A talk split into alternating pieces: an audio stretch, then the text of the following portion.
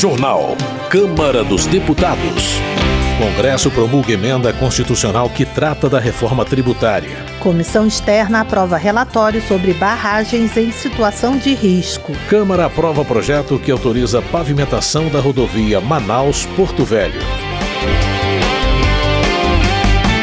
Boa noite. A Câmara aprovou o projeto que autoriza a pavimentação da rodovia que liga Manaus a Porto Velho. Também foi aprovada a proposta que prorroga incentivos na Zona Franca de Manaus. Confira as informações na reportagem de Antônio Vital. O plenário da Câmara aprovou o projeto que permite o asfaltamento da rodovia BR-319, que liga Manaus, no Amazonas, a Porto Velho, em Rondônia.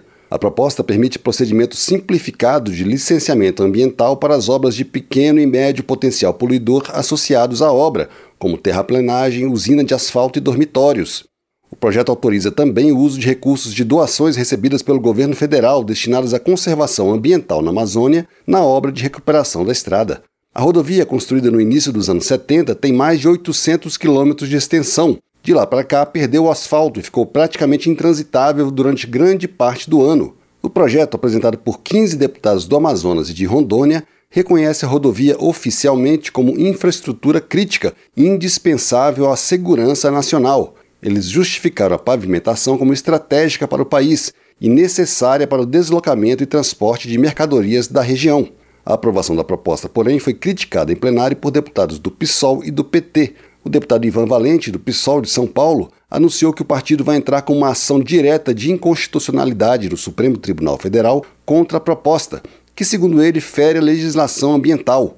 Para Ivan Valente, a obra é uma ameaça à floresta. Ela precisa de proteção. E aí, atrás disso, pode vir a grilagem de terra, pode vir mais desmatamento, pode vir prostituição, Pega Belém Brasília. Nós entendemos a ansiedade das pessoas que vivem lá. É preciso dar uma solução, mas a solução que é dada aqui, ela quebra com o meio ambiente, porque não se quer licenciamento ambiental. No fundo é isso. Os parlamentares contrários ao projeto criticaram a previsão de licenciamento ambiental simplificado e a permissão para uso do Fundo Amazônia, formado por doações de diversos países, na obra.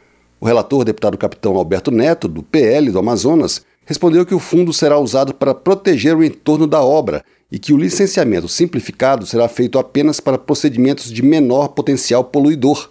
Ele defendeu a proposta com o argumento de que a estrada já existe há mais de 50 anos e que a precariedade afeta a população. Nós não temos uma ligação de Manaus, de Roraima, do Amazonas com o restante do Brasil. Há uma burocracia desmedida, há pouca vontade política para resolver o problema grave da BR-319. Antes foi a Covid que nos afligiu. Hoje é a maior seca da história. E nós não temos uma estrada para escoar a nossa produção. E não é uma nova estrada. A estrada foi construída na época dos militares. Ela foi asfaltada. O impacto ambiental já aconteceu. O plenário aprovou ainda outro projeto relativo à região amazônica.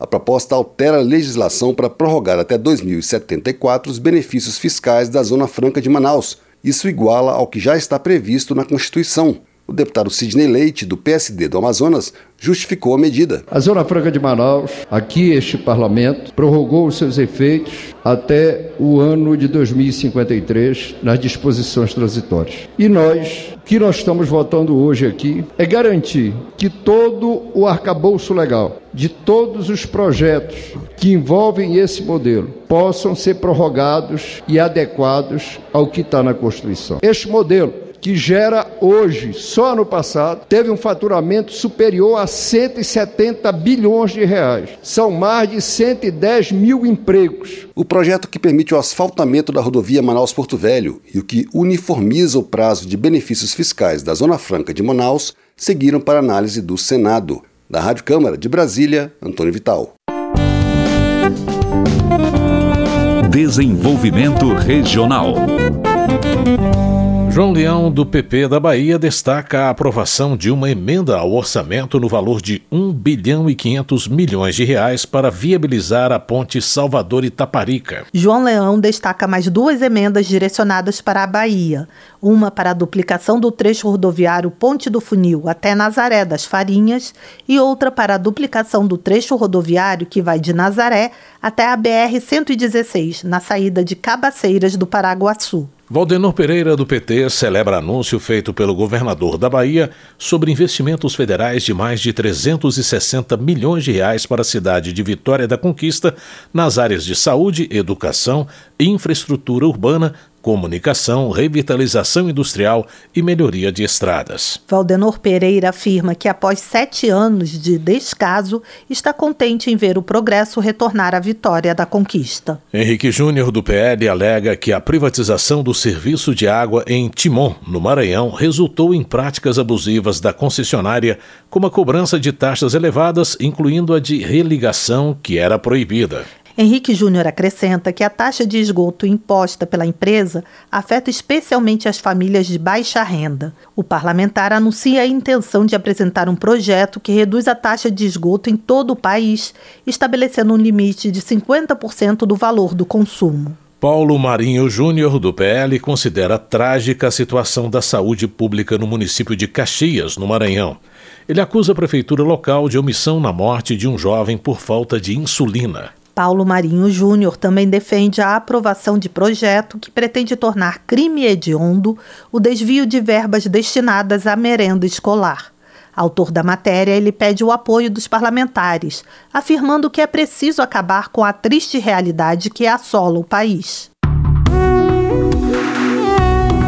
Política Carlos Jordi, do PL do Rio de Janeiro, expressa insatisfação com a aprovação pelo Senado do nome de Flávio Dino para uma vaga no STF após indicação do presidente Lula.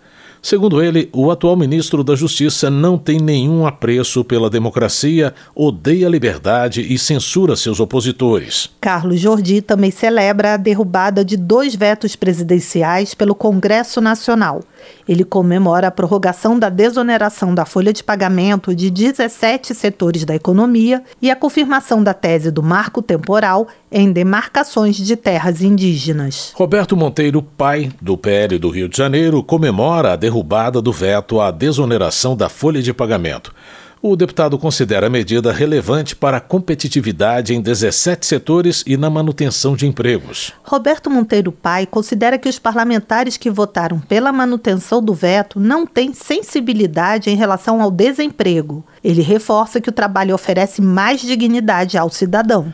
Na visão de Adriana Ventura, do Novo de São Paulo, a derrubada do veto à desoneração da folha de pagamentos beneficia a manutenção de empregos. A deputada avalia ainda que a rejeição ao veto sobre o marco temporal é uma proteção à propriedade privada. Adriana Ventura também acusa o governo brasileiro de ser condescendente com ditadores, como Nicolás Maduro, e de não condenar o terrorismo do Hamas. Coronel Crisóstomo, do PL de Rondônia, alerta para uma possível invasão venezuelana. De acordo com o parlamentar, o avanço sobre a área que o país reivindica na Guiana só é possível pelo mar ou atravessando o estado de Roraima. Coronel Crisóstomo defende o uso da força e a resistência do povo brasileiro contra qualquer tentativa de invasão do território nacional.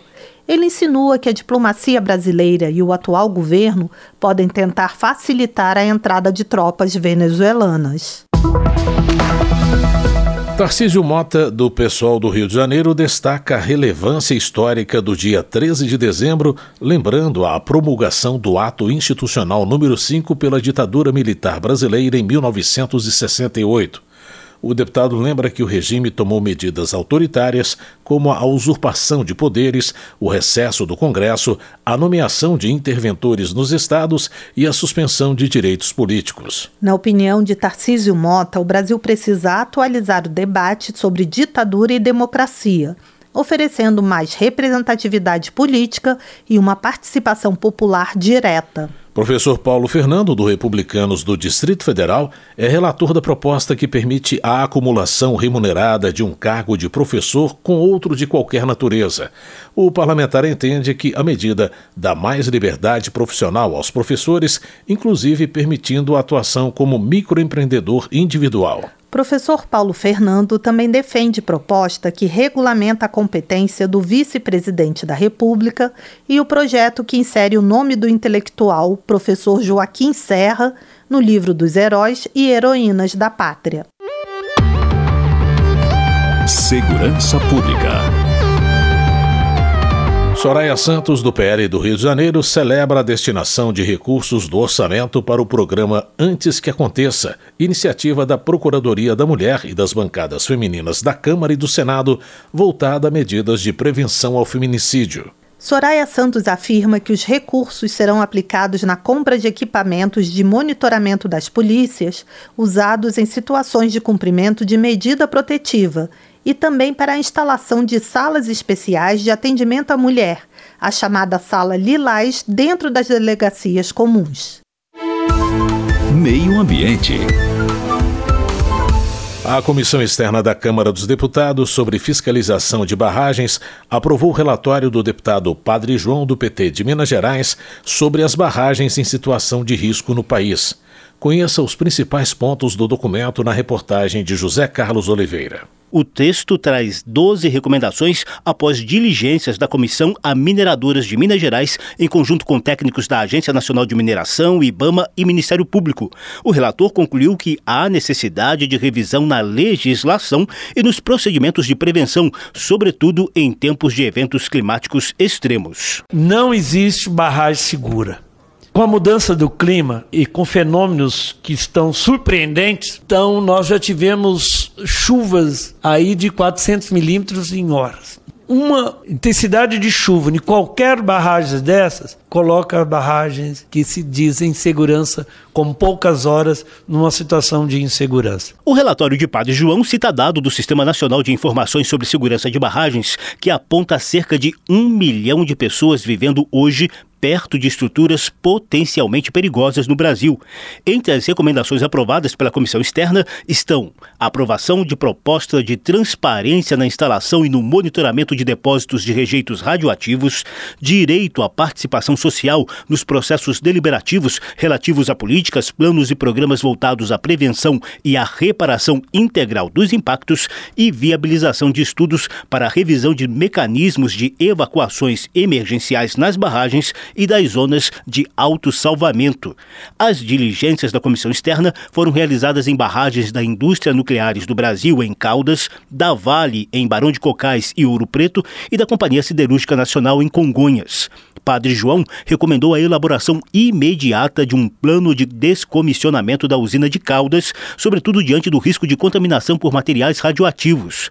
Dessa visita, também surgiram as sugestões de criação de cadastro junto ao Ministério da Saúde dos trabalhadores e população expostos à radioatividade e outros contaminantes, e de novas normas para o tratamento da chamada pilha de estéreo, formada pela deposição de materiais geralmente descartados da mineração. Nós temos legislação sobre a barragem, mas e as pilhas de estéreo? Nós podemos ver a pilha de estéreo que está lá em Caldas, que toda chuva que precipita ali se torna uma água ácida. Por isso que nós temos que buscar um, um marco regulatório. Especificamente em relação às mineradoras, o relatório da Comissão Externa da Câmara recomenda a obrigação de levantamento das consequências dos rompimentos das barragens sobre a saúde pública e exigência de sistemas de monitoramento automatizados para barragens consideradas como alto risco e alto dano potencial. Nas diligências, o relator Padre João também viu medidas bem-sucedidas no reforço da prevenção de acidentes. É o caso da estrutura de contenção ajusante, mais conhecida como SCJ. Que as SCJs é de certa forma uma segurança maior, porque ali é uma muralha que é construída numa dimensão que de fato seja bem superior, que ela consiga consiga conter um volume bem superior ao que existe. Ao encaminhar o relatório para várias autoridades públicas, o presidente da Comissão Externa, deputado Rogério Correia, do PT de Minas Gerais, destacou o fato de o texto explicitar os riscos aos quais a população está exposta diante das barragens. Da Rádio Câmara de Brasília, José Carlos Oliveira. Economia. Érica Cocai, do PT do Distrito Federal, elogia as políticas implementadas pelo governo para combater o desemprego. A deputada ressalta que a gestão atual contrasta com o governo passado, que, segundo ela, era associado a altos índices de desemprego e inflação. Érica Cocai também parabeniza a Federação Nacional dos Trabalhadores do Judiciário Federal e Ministério Público da União pela mobilização para a derrubada dos vetos que impediam conquistas da categoria. Gilberto Nascimento, do PSD de São Paulo, apoia a proposta que amplia a imunidade tributária de templos religiosos no país O deputado sustenta que esses locais desempenham um papel crucial onde muitas vezes o Estado não alcança. Gilberto Nascimento explica que a PEC baixa o custo de materiais de construção, bancos e sistemas de som.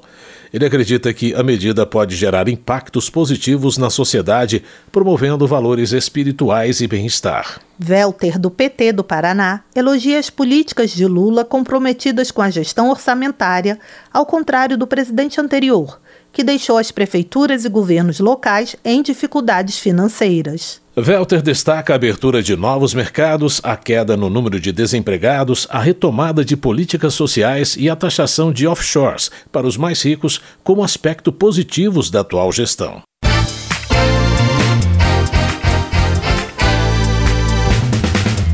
Em uma sessão solene com a presença dos chefes dos três poderes, no plenário da Câmara dos Deputados, foi promulgada hoje a reforma tributária. A repórter Emanuele Brasil acompanhou. A proposta, aprovada pela Câmara e o Senado após mais de três décadas de debates a respeito do tema, simplifica impostos sobre o consumo, prevê fundos para o desenvolvimento regional e para bancar créditos do ICMS até 2032 além de unificar a legislação dos novos tributos. Diante de um plenário lotado, o presidente da Câmara dos Deputados, Arthur Lira, afirmou que a reforma tributária vai ser decisiva para a retomada do desenvolvimento econômico e elogiou a atuação do Congresso. A reforma tributária, promulgada hoje, não nasceu de um ato autoritário de um poder ou da vontade de um governo e sim de uma intensa negociação política, de um diálogo permanente entre nós, parlamentares com diversos setores da sociedade brasileira. Em discurso na sessão, o presidente Luiz Inácio Lula da Silva enfatizou a capacidade de articulação política entre deputados e senadores para aprovar a medida. Segundo Lula, a iniciativa vai alavancar a economia e representa a superação de um cenário de incertezas do início de seu governo. Contra ou a favor, vocês contribuíram para que este país, na primeira vez no regime democrático, aprovou uma reforma tributária. Ela certamente não vai resolver todos os problemas, mas ela foi a demonstração de que esse Congresso Nacional, independentemente da postura política de cada um, toda vez que teve que mostrar compromisso com o povo brasileiro, ele mostrou. A sessão solene foi conduzida pelo presidente do Congresso e do Senado, o senador Rodrigo Pacheco. Também estavam presentes o presidente do Supremo Tribunal Federal, ministro Luiz Roberto Barroso, o vice-presidente da República, Geraldo Alckmin, os ministros da Fazenda, Fernando Haddad, e do Planejamento, Simone Tebet, além de outras autoridades. Fernando Haddad também reforçou a articulação do Congresso na aprovação da medida. Não posso deixar de manifestar meu apreço pela liderança do senador Rodrigo Pacheco e do presidente Arthur Lira. Sem a liderança dos dois nessas duas casas, nós não chegaríamos até aqui com o resultado